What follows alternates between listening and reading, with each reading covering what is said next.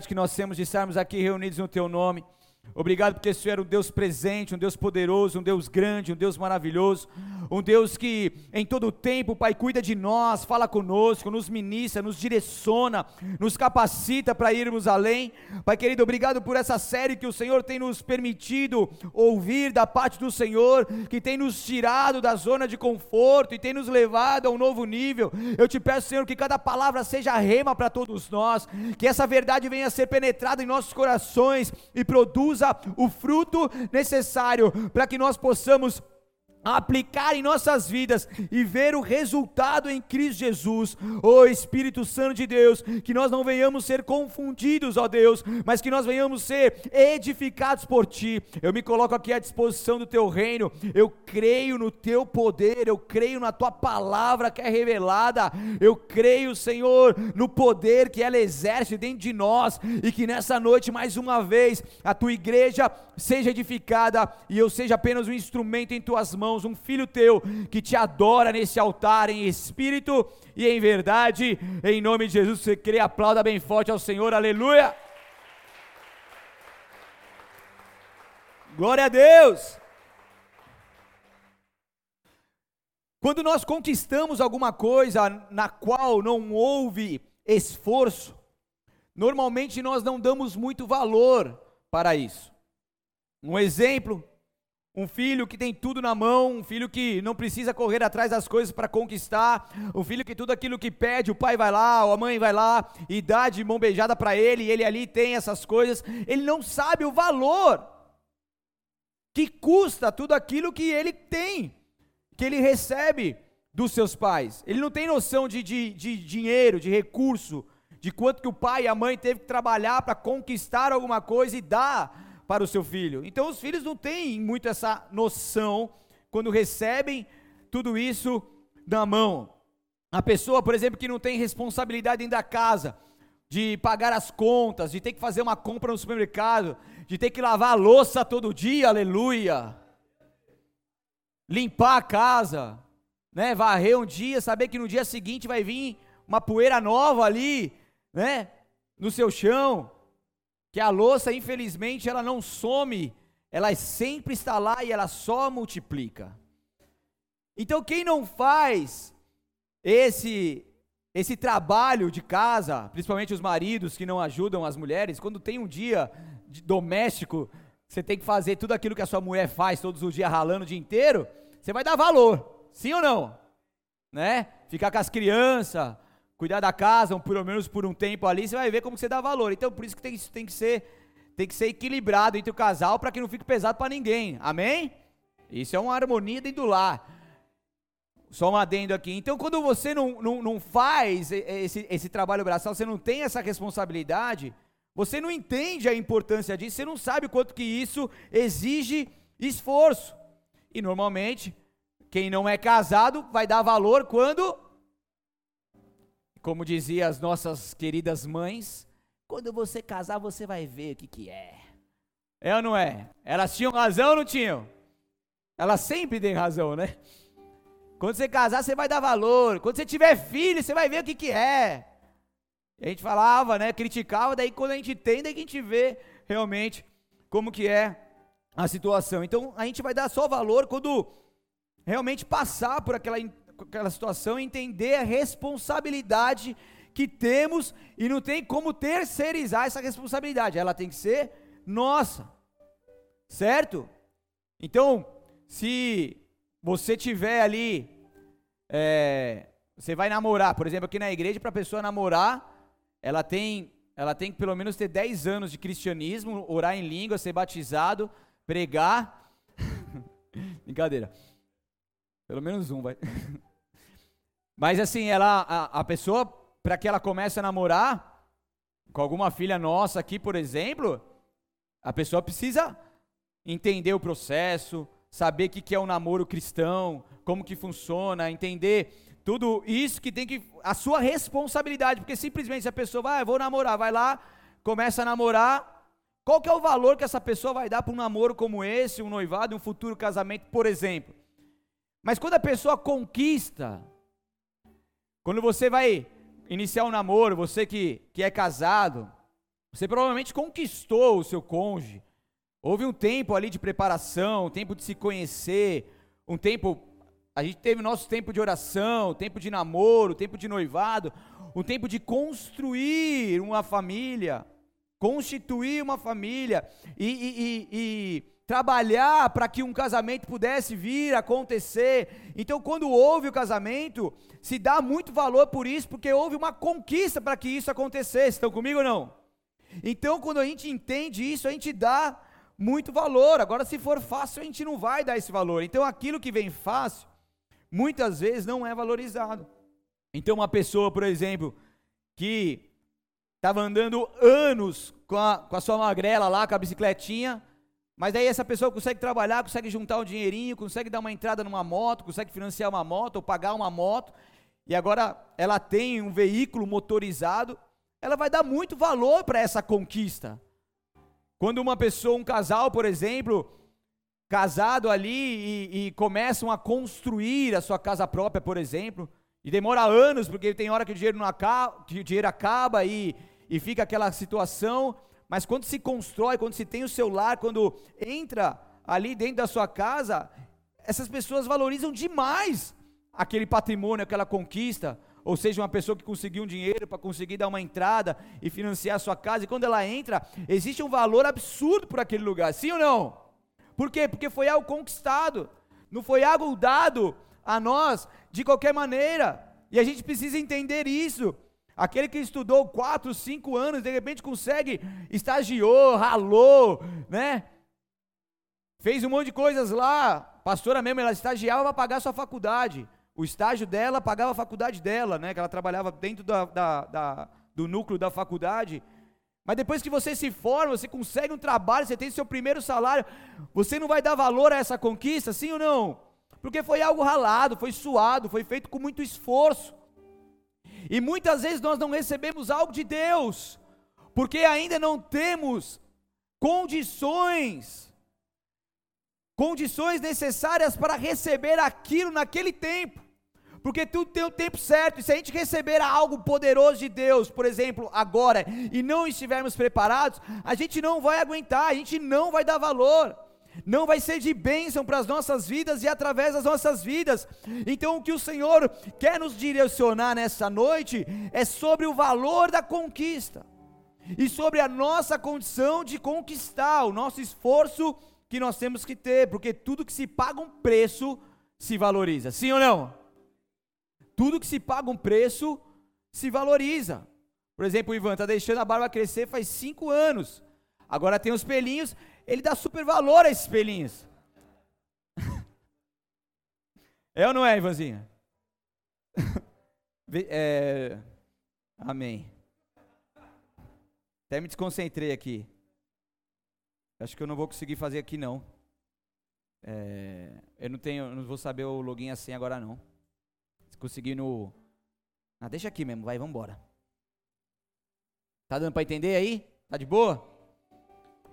Então, para que se suba de nível, precisa haver conquistas. Você pode repetir isso comigo? Para que se suba de nível, precisa haver conquistas. Então, e a conquista significa o quê? Olha que interessante. A conquista significa conseguir algo por meio de luta ou esforço contrário. Ó, oh, o que se obtém à força de muito trabalho. Então a conquista é o que você consegue por meio do que? De luta e de um esforço que vem contra você para fazer você desistir. A conquista é quando você consegue alcançar algo depois de muito trabalho. Repita comigo: muito trabalho. Então não existe a possibilidade de entrar em um novo nível sem que haja esforço e muito trabalho. Desculpa se você queria descansar nessa sua vida, essa não é, essa não é, esse não é o momento. OK? Você que queria já se aposentar na sua vida, Deus te chama para trabalhar. Depois que Adão e Eva pecaram, a gente trabalha. O próprio Jesus falou assim: "Meu pai trabalha, eu trabalho também". Certo? Então, nós precisamos entender que as coisas de Deus não existe espaço para quem fica vagueando por aí. Certo? Porque tudo aquilo que vem de Deus precisa haver esforço e muito trabalho para que se conquiste. Então Deus ele não pode abençoar aquele que não faz nada. Vocês estão comigo ou não? É condicional. OK? É condicional. Mas em meio a tantos esforços que nós precisamos ter, em meio aos trabalhos que nós precisamos ter, existe um Deus que em todo momento está nos direcionando. Existe um Deus que está nos ajudando, nos capacitando, nos dando a força necessária para que a gente possa conseguir, nos dando aquele alento, aquele vigor, para que a gente possa avançar naquilo que Ele tem para as nossas vidas. Por isso que nós precisamos ter a visão do nosso futuro muito bem definida. E o que tem de cristão que não está conseguindo enxergar o, o, o, seu futuro, aquilo que Deus tem para a sua vida e através da sua, da sua vida, é um número gigantesco. Em Provérbios, capítulo 29, versículo 18, não precisa abrir, eu vou lendo aqui. Diz assim: Não havendo profecia ou visão profética, visão daquilo que Deus tem para nós, o povo se corrompe mas como é feliz quem obedece à lei. Então, se não há profecia, se não há uma visão profética, se não há um destino muito bem demarcado para as nossas vidas, o que, que vai acontecer? A gente vai se corromper, a gente vai se perder, a gente vai ficar esmo. Mas a partir do momento que eu entendo qual que é a visão de Deus para a minha vida, existe um norte a ser seguido, porque a visão nos ajuda a nos manter focados. Em outra versão diz: onde não há revelação divina, o povo se desvia. Você tem noção que é isso? Então, se você não anda debaixo de uma revelação divina, se você não anda debaixo de uma direção de Deus, se você não, não, não é convicto de quem você é em Deus, daquilo que Ele tem para a sua vida, muito provavelmente você vai se corromper no meio do caminho, você vai se desviar, você vai se perder, você vai desanimar, porque não existe nada que venha te segurar e te dar um norte para você seguir em frente. Olha que forte isso, estão comigo ou não? Então, o que Deus quer nos direcionar nessa noite, Ele quer abrir os nossos olhos novamente, Ele quer nos dar claridade naquilo que Ele tem para nós, para que nós consigamos enxergar sem sombra de dúvidas e trabalhar em prol daquilo que Deus tem para as nossas vidas, focados nessa visão que Deus tem. Então, uma visão profética do futuro que Deus tem para nós é que vai nos permitir não se desviar no meio do caminho. Se nós perdermos a visão, nós vamos desanimar e desistir, porque que foco que nós teremos?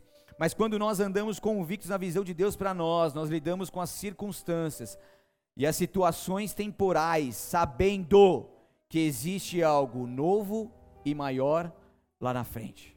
Ah, mas as coisas estão muito difíceis, está acontecendo muita coisa, tem muita gente se levantando. Ah, parece que não vai acontecer, eu não tenho recurso, eu não tenho nada, não tem ninguém me incentiva. Mas se Deus falou e eu tenho uma visão clara daquilo que Deus falou, nada nem ninguém vai impedir eu de continuar. Isso tem que estar muito claro na sua vida.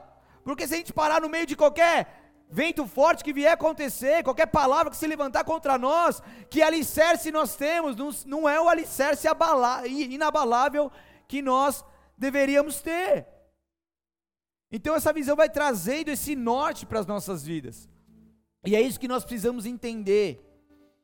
Isaías 43, 19 diz: Vejam, vejam, vejam, eu estou fazendo coisa nova, ela está surgindo, vocês não perceberam? Até no deserto vou abrir um caminho e riachos no ermo.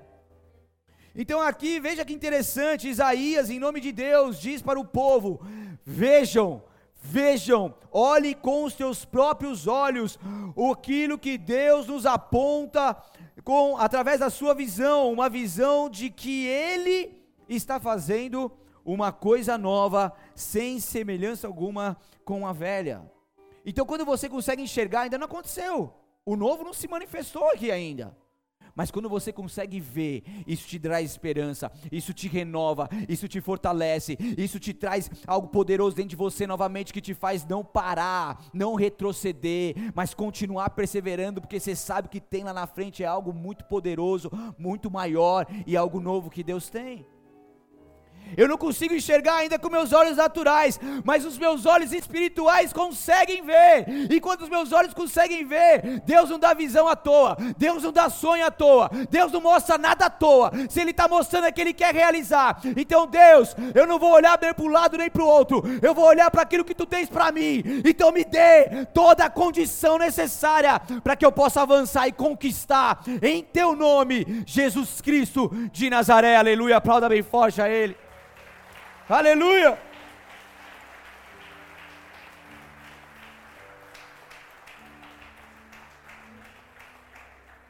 Então, o nosso Deus é um Deus de novidade. Quando você fala de novo nível, novo nível vem de novidade, coisas novas. E o nosso Deus tem isso para nós. Quando você atingir um nível, glória a Deus, viveu aquilo, desfrutou daquilo, mas saiba que existe um outro. Quando você chegar no outro, vai existir outro. E por aí vai, até, só até Jesus voltar. Depois de Jesus voltar, daí está tudo certo. Beleza? Então o nosso Deus, ele é um Deus de novidade. O próximo nível tem coisas novas e maravilhosas da parte de Deus para você. A gente está nesse ano profético, vocês aprendendo tantas coisas proféticas aqui, tantas liberações, tanto entendimento que hoje vocês têm, que antes vocês não tinham, quanto ao Shemitah e tudo aquilo que nós estamos vivendo. É um ano que Deus quer nos levar a novas conquistas, por mais que o mundo diz ao contrário, por mais que o mundo está em caos, por mais que cada vez está próximo à volta de Cristo Jesus, e o mundo vai cada vez mais dificultar a nossa vida, querer dificultar a nossa vida como cristão, como liberdade e etc. Mas a gente precisa entender que mesmo assim, o nosso Deus ele trabalha conosco individualmente. E nós somos embaixadores de Deus, ou seja, nós não estamos submetidos a esse mundo físico. Nós estamos neste mundo, mas nós pertencemos a uma embaixada celestial. E o nosso Deus garante o sustento, o nosso Deus garante a prosperidade, o avanço nele, porque o embaixador ele pode estar em um país de miséria, mas ele é sustentado pela embaixada que o enviou e não pelo país que ele reside. Então Deus tem isso para nós. E quando nós entendemos isso, nós conquistamos grandes coisas. Ele nos convoca a enxergar as coisas como Ele as vê. E muitas vezes nós nos permitimos nos limitar numa visão natural das coisas. Só só aquilo que os nossos olhos naturais conseguem enxergar, mas os nossos olhos naturais, eles vão sempre ser limitados, eles não vão conseguir romper e ir além.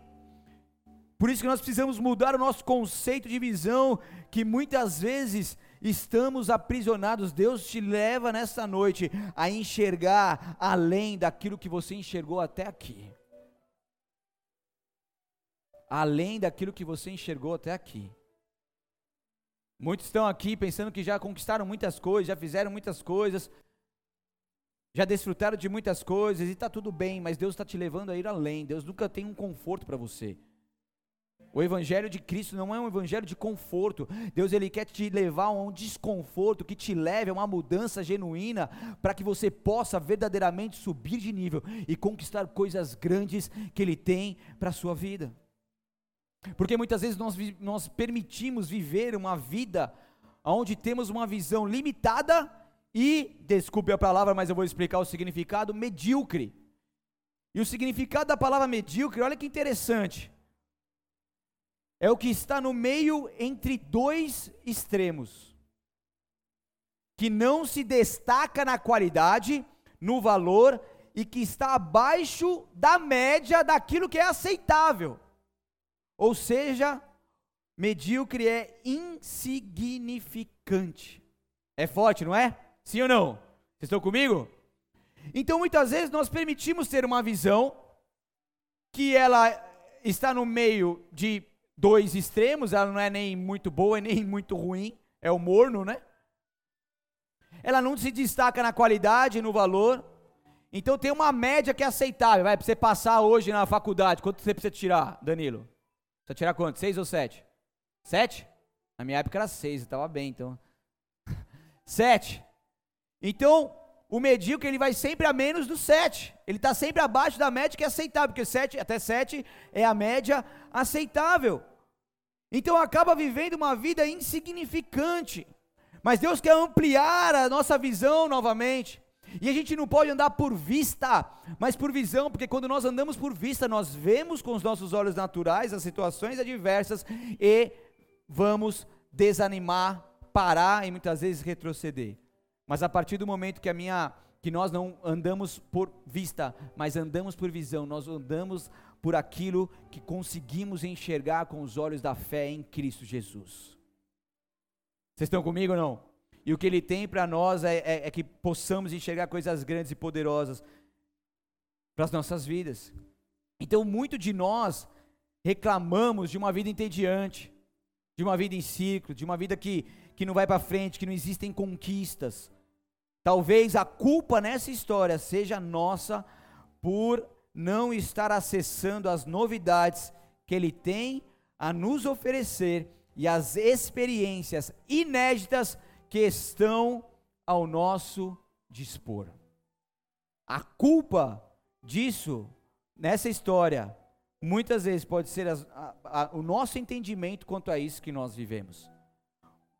Porque por conta disso e dessa limitação, a gente deixa de acessar as novidades e conquistar grandes coisas. Estão comigo ou não? Então, Deus ele quer nos levar a nos despertarmos para entender verdadeiramente o que ele tem para nós. A vida do cristão não pode ser entediante, gente. Sim ou não? Estou entediada, não tem que fazer, não tem que falar. Cara, a vida do cristão, a nossa vida em Cristo Jesus, que temos, é, é, é, o céu é o limite, não existe limite, cara.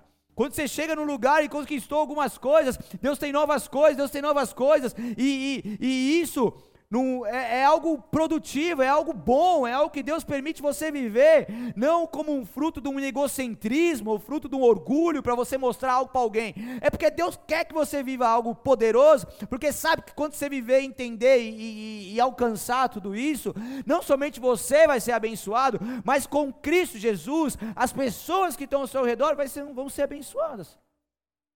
Deus te deu um sonho, tá? Deus te deu um sonho, mas esse sonho não é teu. Esse sonho é de Deus para que você venha a ser abençoado e possa abençoar pessoas. Então, para de dar desculpas daquilo que Deus já colocou no seu coração como meta e sonho. Deus ele quer quebrar essas barreiras na sua vida nesta noite. Amém? Deus quer quebrar essas barreiras. O que, que Deus tem para você? O que, que Deus tem para você? O que, que Deus tem falado com você? Pegue e faz. Ah, mas eu estou desanimado. Mas quem disse que você precisa sentir ânimo para você fazer alguma coisa? Quem disse que isso tem que ser um fruto da sua alma feliz e alegre e sorridente que você quer fazer alguma coisa? Muitas vezes você tem que ir mesmo sem querer. Você tem que dar os primeiros passos mesmo sem querer. Quantas coisas a gente já conquistou na vida e humanamente falando são, eram impossíveis. Quantas coisas? Quantas coisas? Tivemos o privilégio agora, agora semana passada, de pegar a nossa declaração de conclusão de curso de terapia familiar. Foram três anos, desde 2017, três anos fazendo, mais um ano e meio, mais ou menos, um ano e meio, quase dois de TCC, né? Teve a pandemia e tal, que não sei o quê. Tiramos nove de TCC, ó. Eu e ela juntos. Mais ela do que eu. Não, a parte mais inteligente ela que fez. A gente fez juntinho, né, mano? 50-50, mas a parte mais chata ela que fez. Ela é mais inteligente do que eu, tá, gente? Bem mais. Ela era, ela tirava só 9 e 10 na escola, sabiam? Daí uma vez ela tirou quanto que você chorou lá? Vamos falar, é família, vocês querem saber não? Vocês são curiosos, hein, meu? Quanto que você chorou, que você, que você tirou? Seis? Três e meio, amor. Que vergonha. Mas foi a única vez, né? Mano, só nota alta, né?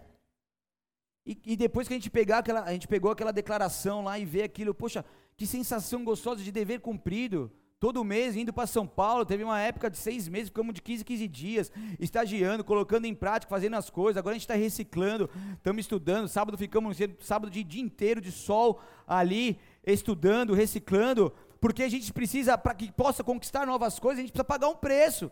Não dá para você conseguir subir de nível sem se esforçar.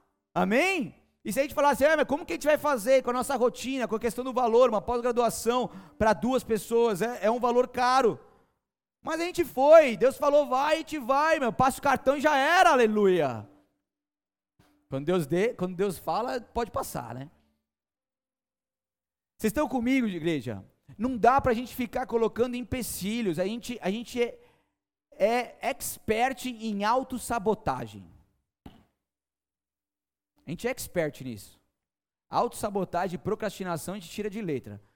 Agora, pagar o preço e se esforçar para conquistar, a gente vai tirar de letra também em nome de Jesus. Vocês estão comigo ou não? Outra situação que impede o povo de avançar é a questão do medo. O medo muitas vezes ele vem para tentar nos paralisar, só que no caminho da conquista não existe espaço para o medo. O medo é um sentimento, como eu já disse aqui, um sentimento bom que fala pra gente, ó, o que a gente vai enfrentar lá, fica, fica ligado porque é perigoso. Mas ele nunca pode ser um sentimento ao ponto de nos paralisar. Estão comigo não? Se estiver num lugar alto, ali você vai sentir um medo, porque você sabe que se você está num lugar que é perigoso, se cair, você vai morrer. Mas não é porque você está ali que você vai paralisar de poder estar naquele ambiente, naquele andar mais alto, por exemplo, um exemplo simplório aqui, para você entender.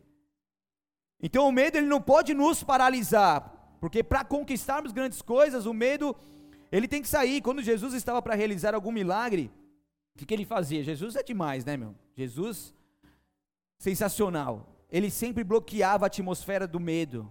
Olha que interessante, certa vez ele foi em direção à casa de um homem chamado Jairo. A filha dele estava à beira da morte. E daí Jairo chega desesperado para Jesus e Jesus pega e fala assim para ele: Jairo, não temas. Estão comigo? Jairo, não temas. Daí chegando no local, tinha um aglomerado de pessoas ali, zombando de Jesus, porque ele disse para Jairo lá e as pessoas ouviram que a menina só dormia. Os caras, olha lá Jesus, a menina está morta, Jesus está falando que ela está dormindo, que, que louco, zombando de Jesus, tentando produzir em Jesus o medo, aquela atmosfera para impedir o sobrenatural, para tentar impedir o sobrenatural de acontecer. E daí que Jesus faz, muito sabiamente, expulsa todos eles de lá, vai, vazam daqui, tira todo mundo de lá, e com, e com a casa completamente livre do medo e da incredulidade, Jesus realiza o milagre da ressurreição naquela menina porque ele teve que tirar esse ambiente de medo, esse ambiente que estava ali de incredulidade, porque a grande maioria das pessoas estava desacreditando, na verdade estavam ali apenas para zombar de Jesus e ver que Jesus, na cabeça deles, não curaria, não, não ressuscitaria a menina, e ali eles teriam, teriam a manchete para poder zoar por todo o povoado. Então Jesus retira essas pessoas que estão aprisionadas no medo, e toda vez que Deus for fazer o sobrenatural, Ele vai blindar o ambiente contra o medo, a incredulidade e a dúvida. Então, se você está no ambiente onde existe medo, incredulidade, você tem que expulsar em nome de Jesus todos esses pensamentos, essas palavras do teu convívio, para que isso não venha te enfraquecer e te levar a desistir. E você tem que saber para quem que você conta seus sonhos. Você não pode ficar publicando seu sonho no Facebook é, para qualquer pessoa que você encontra na rua. O seu sonho, o seu projeto, você conta para um, dois ou três. Estão comigo? Porque é um, dois ou três, infelizmente, que vão orar por você, que vão querer o seu bem e, e, e vão torcer por você. Porque para se compadecer da desgraça do outro, tem milhares de pessoas. Mas para se alegrar com a alegria e a conquista do outro, é um ou outro. Certo? Sim ou não? Então você tem que saber para quem você conta os seus segredos, os seus sonhos, os seus projetos, aquilo que você quer conquistar em Cristo Jesus. Porque Deus ele quer nos levar além, e o mesmo Deus que criou os céus e a terra, ele não parou de criar. Ele quer que enxerguemos que Ele está fazendo de novo, sempre existe uma novidade chegando. O próprio Evangelho de Cristo significa boas notícias. E é isso que Deus tem para nós. Quando diz lá naquele texto de Isaías Ele diz: Veja, eu estou fazendo uma coisa nova, será que não reconhece? Então veja, Deus está fazendo coisas novas, e antes que se materialize na terra, Deus precisa te mostrar no espiritual. O mundo espiritual, tão real quanto natural, eles andam juntos aqui.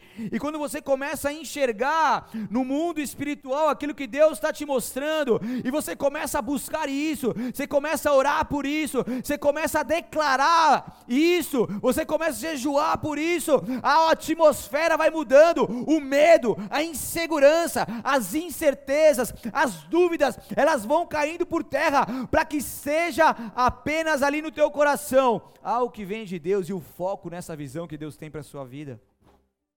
Então tenha visão e perceba que Deus está fazendo. Perceba isso, não somente enxergue, mas perceba isso que Deus está fazendo. Seja um sonhador, seja um participante dos seus feitos. Deus está fazendo coisas novas, coisas grandes. Não apenas seja um espectador daquilo que Deus está fazendo, mas participe, participe constantemente de tudo isso. Você só vai experimentar aquilo que você realmente entender e pagar o preço preço necessário, se esforçar. Quando você perceber tudo isso, você vai começar a, a desfrutar de tudo isso, porque Ele te chama para conquistar. Deus te chama para conquistar, para avançar e, e, e, e desfrutar de coisas devido ao seu esforço, ao seu trabalho. Então a conquista tem o um preço. Quando você vai lá nas formaturas da vida, seja qual for, trabalho, é, uma, um, uma promoção, seja uma formatura de, de, de, de estudo, você vê uma conquista ali, um árduos anos ali trabalhados, ralados, e de repente você tem uma formatura, você pode celebrar aquela conquista que você teve. Então a conquista ela tem o preço. Amém? E para que ela seja valorizada, ela sempre haverá esse preço. Uma conquista sem preço não é valorizada. Então o próprio azeite mais valorizado, melhor e mais caro é aquele que passa pelo processo mais doloroso. É aquele que vai pela prensa, a prensa mais que, com mais peso possível ali para vir na azeitona e amassar ela de uma forma bruta, para que se extraia aquele primeiro óleo que escorre, é o óleo extra virgem, vai sendo extraído, depois vem as outras pressões, tirando daquela azeitona todo e qualquer óleo que possa existir ali naquele fruto, todo e qualquer azeite que esteja ali possível. E tudo que passamos na vida existe um propósito. Então, para que se tenha conquista do melhor, tem que haver uma prensa intensa. Mas mei, em meio a essas prensas, Deus está extraindo de nós o melhor azeite em meio às lutas mais difíceis que você possa enfrentar ou esteja enfrentando nesse exato momento, Deus está extraindo de você o melhor azeite. Você não vai conseguir subir de nível e conquistar novas coisas se você não aceitar esse processo, submeter esse processo e deixar Deus te prensar. Mas se você permitir, entender e viver tudo isso, Deus vai extrair de você esse melhor azeite, e você vai ter alicerce suficiente, bagagem suficiente, autoridade suficiente, humildade suficiente para conquistar um novo patamar que Deus tem para a sua vida. Deus está preparando, isso que está acontecendo é apenas a base para aquilo que Deus quer te levar mais alto. Deus ele vai trabalhar com você para trazer uma nova unção para fora. Pode ser um tempo de prensa, porque ele vai pressionar essa unção para fora. Como no processo de azeite, aguente firme. Aceite o processo e seja presenteado com essa nova unção fluindo da sua vida em nome de Jesus. Aleluia!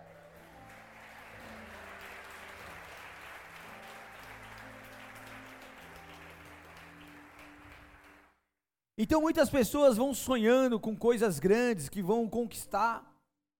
Mas no decorrer do nosso caminho a gente tem alguns inimigos, eu já falei alguns aqui e tem um outro que tenta de alguma forma no meio do caminho fazer com que a nossa visão, o nosso sonho seja frustrado. O povo hebreu, ele marchou rumo à terra prometida. Mas eles foram tomados pela murmuração, pelo cansaço, pelo medo, e o que aconteceu? Perderam a visão.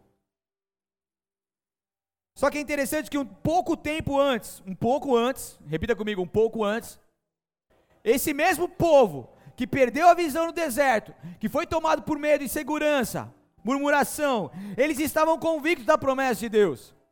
Esse mesmo povo entendeu que Moisés era o seu libertador e conduziria o povo rumo a uma promessa, a uma terra que mana leite e mel.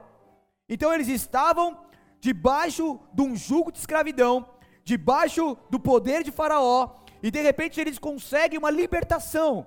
Eles conseguem uma liberação para sair desse jugo e ter a sua vida própria rumo àquilo que Deus tinha para eles.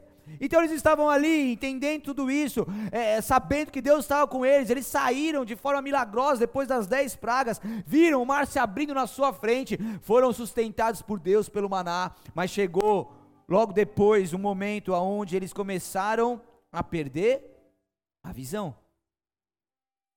E porque essa visão durou até eles começarem a ter situações adversas. E daí eles deixaram de enxergar a visão inédita que Deus estava mostrando para eles. Logo depois de viverem coisas poderosas.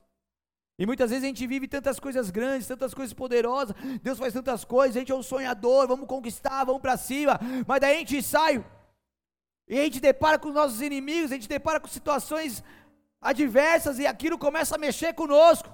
E de repente a gente começa a tutibiar, a olhar para trás, a questionar, e isso começa a gerar dúvida em nossos corações. Entenda uma, uma coisa: ó, o processo de, de subir de nível não dá para haver espaço para dúvidas, não dá para haver espaço para o medo, para a insegurança. O Deus que prometeu, Ele é fiel e justo para cumprir. Então para de olhar para os lados, para de olhar para baixo, para de olhar para trás e olhe para aquele que te formou, olhe para aquele que te deu todas as coisas, olhe para aquele que te prometeu, olhe para ele, tenha a visão muito bem clara daquilo que Deus está te mostrando e não pare mais, não pare mais. Deus te chamou para avançar em nome de Jesus, aleluia!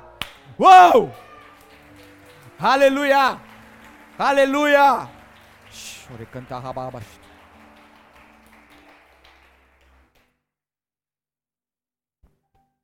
Então o povo, entenda uma coisa, eles estavam tomando decisões por conta das situações adversas, das circunstâncias temporais que lhe dariam consequências eternas. Muitas vezes nós decidimos coisas por aquilo, por aquele momento difícil que nós estamos enfrentando, mas não temos a noção que essas decisões podem ter em nós consequências eternas. Se a gente desistir agora, a gente deixa de desfrutar coisas lá na frente e também eternas. Então é muito importante a gente ter é, é, essa, esse clareamento das coisas. Nós precisamos nos manter convictos em Deus e perseverar. Então, para toda vitória, tem que haver lutas. Sim ou não? Para toda glória, tem que haver sacrifícios. Para todo salário precisa haver o trabalho, é uma recompensa. Então o próprio Jesus, ele sofreu e muito nessa terra, e em um certo momento ele viveu uma angústia intensa. Abra comigo lá em Mateus 26, por favor. Texto maior.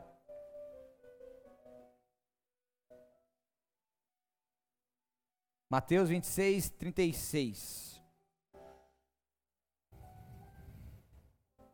Quem achou, dá um glória aleluia aí.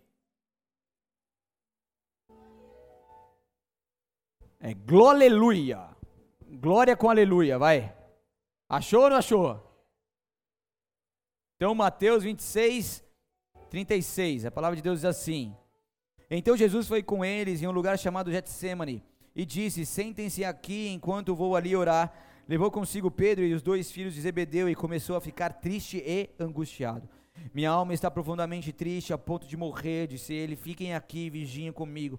Ele avançou um pouco, curvou-se com o rosto no chão e orou: Meu pai, se for possível, afaste de mim esse cálice, contudo que seja feita a tua vontade e não a minha.